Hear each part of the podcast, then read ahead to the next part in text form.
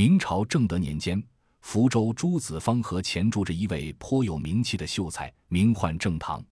他为人机敏、诙谐、正直，藐视权贵，极端嫌恶趋炎附势的小人。有一年冬天，书房窗外的腊梅怒放，郑堂兴致很高，铺开一把泥金檀香折扇，对梅描绘起来，几笔写意，腊梅便跃然纸上。郑堂正在吟思诗句，童儿来报，南馆的李平、杨英两位秀才求见。郑堂吩咐请进书房。李平人未到，升仙道：“好悠闲，好高雅，快走，快走！”一进来就挽起郑堂袖子往外拖。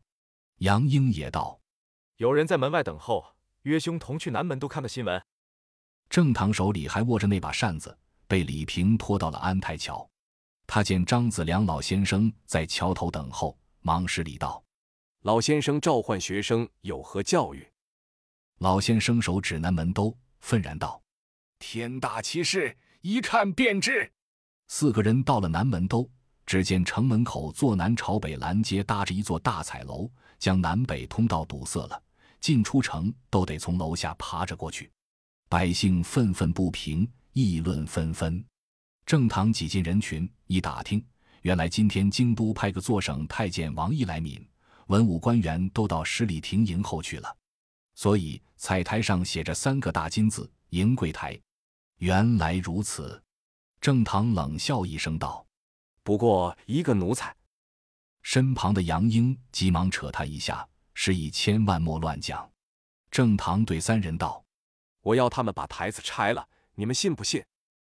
李平拍手叫好，杨英把手乱摇。张子良笑道：“我不信你有此本领。”说话间，听得远处金锣动地，鼓乐喧天，旌旗招展，一队队骑着高头大马的甲士缓缓而来。甲士过后，是一台八人抬的黄陵圆顶彩轿，文武百官牙皂差役前呼后拥，好不威风。彩轿抬到彩台下。众人从轿里扶出一个年过六旬、肥头大脑的太监，只见他把肚子一挺，抬步向彩台走去，一对细长的眼睛傲然地藐视一切。吴知府等文武百官躬身迎候。那太监向台下百姓一一道：“咱家奉亲命做省督政，今后凡事自当替天抚民，克己奉公，还望众位父老多加扶持。”话声未了。便听得台下有人喊道：“出来即霸道通衢，敢夸口府民，这台当差！”把个吴知府吓得目瞪口呆。那太监王义臣下脸喝道：“哪个刁民如此无礼，与我拿下！”差役正要动手，只见台下人头攒动，百臂交挥，连声喊道：“拆台！拆台！拆台！”王一看见两三个秀才打扮的人立在人群中间，忙用手一指。请那位秀才向前答话。按明朝规矩，太监是不敢随便处置秀才的。守备站在台口，把话传下来。杨英吓得急忙躲进人群。正堂道：“莫怕，莫怕，天塌下来有我顶着。”正堂推开人群，向前一揖：“学生这厢有礼了。”王一没好气的问道：“你为何当众为难咱家？”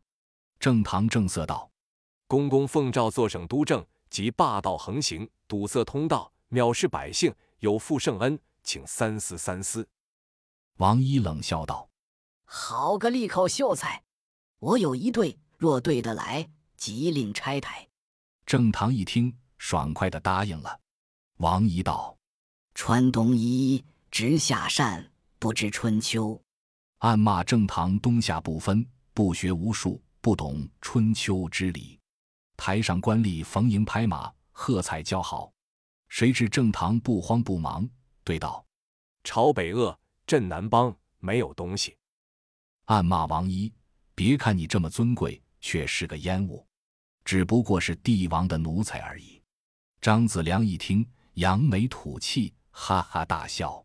台下百姓也听明白郑堂对中的深意，顿时像雷鸣般的哄笑起来。堂堂皇皇的坐省太监被正堂讽刺得面红耳赤，无地自容，连声喝叫。被叫！被叫！溜之大吉。不等官员仪仗走完，台下百姓轰的一声拥上去，撕的撕，拆的拆，一下子把个银柜台拆个一干二净。许多人围着正堂表示谢意。一路上，正堂和李平谈笑风生，张子良也眉开眼笑，只有杨英心有余悸，担心惹出祸来。果然，王毅回衙后，吴知府急忙前往赔礼，表示要严惩那个秀才。王毅想了想，把头一摇，道：“不必计较，此人文思敏捷，胆略过人，贵府当笼络之。”说罢，不阴不阳的对吴知府咧嘴一笑。拂袖而退，吴知府摸不清王仪这话的真意，只得诺诺的退了出来，与何师爷计议。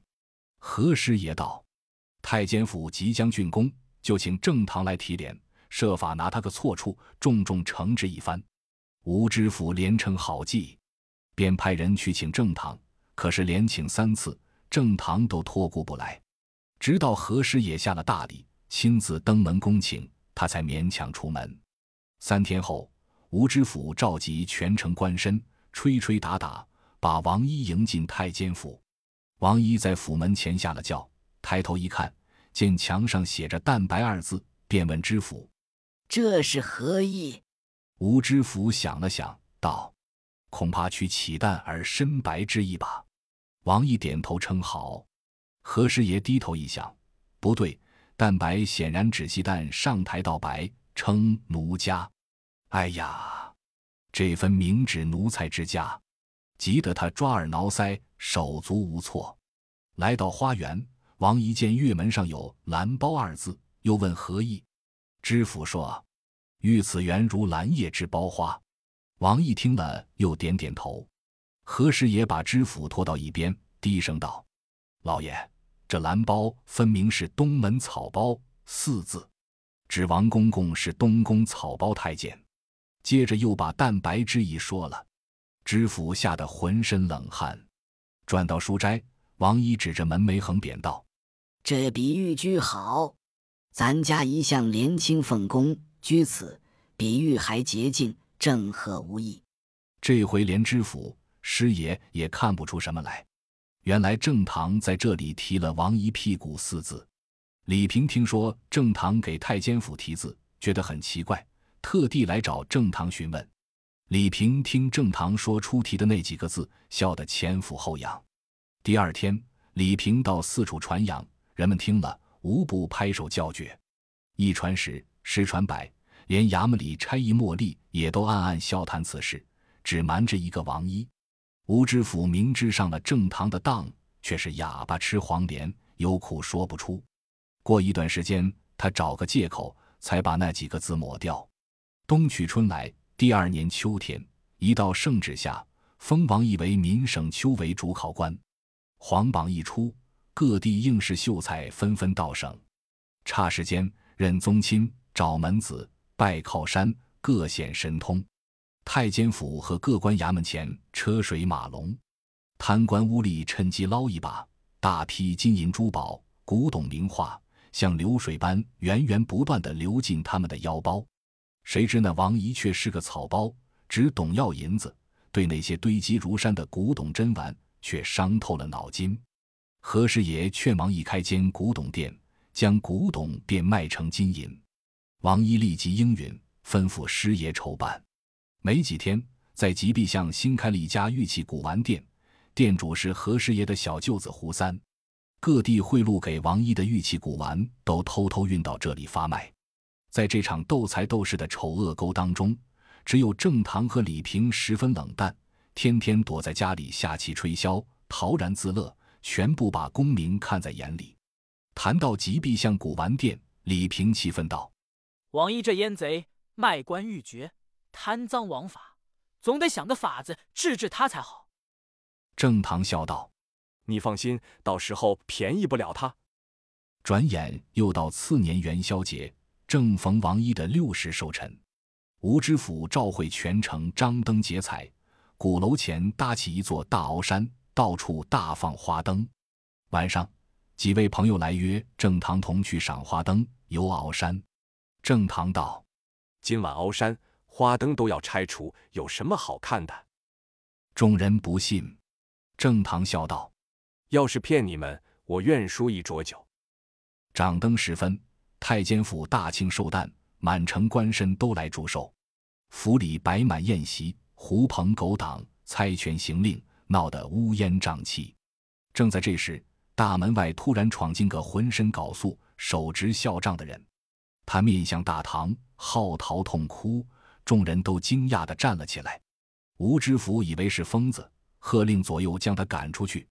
谁知不等衙役动手，那人却朝北跪下，口中不住地喊着：“苦，苦！”王一大为扫兴，把手中酒杯一掷，叫人将他锁起来。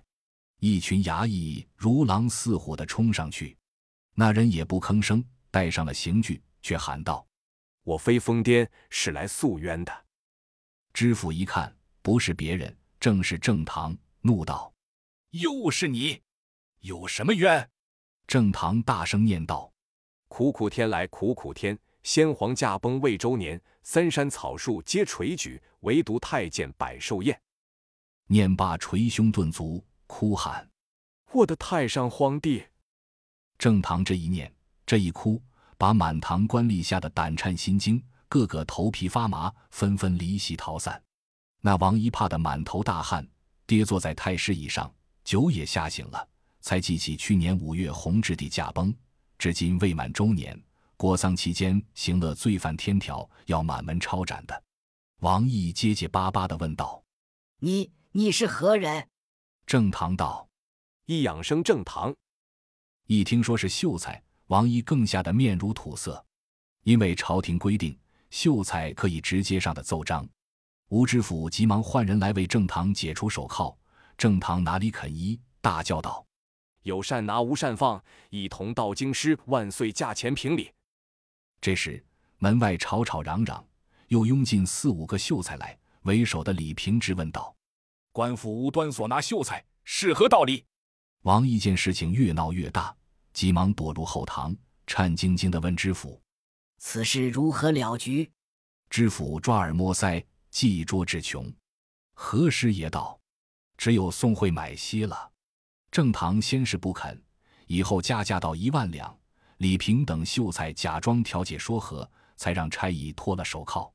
众秀才扬眉吐气走出太监府，一路上果然灯不举，花不放，衙役们奉命连夜拆除鳌山。大家身负正堂机智过人，王义寿诞闹得不欢而散。还赔上万两银子，心疼欲裂，日夜不寐，肝火攻心。第二天一阵昏眩，瘫倒在地，不省人事。郑堂得了一万两银子，打听的马尾港正在修建抗倭基地，便一分不留，全部捐助给了这项工程。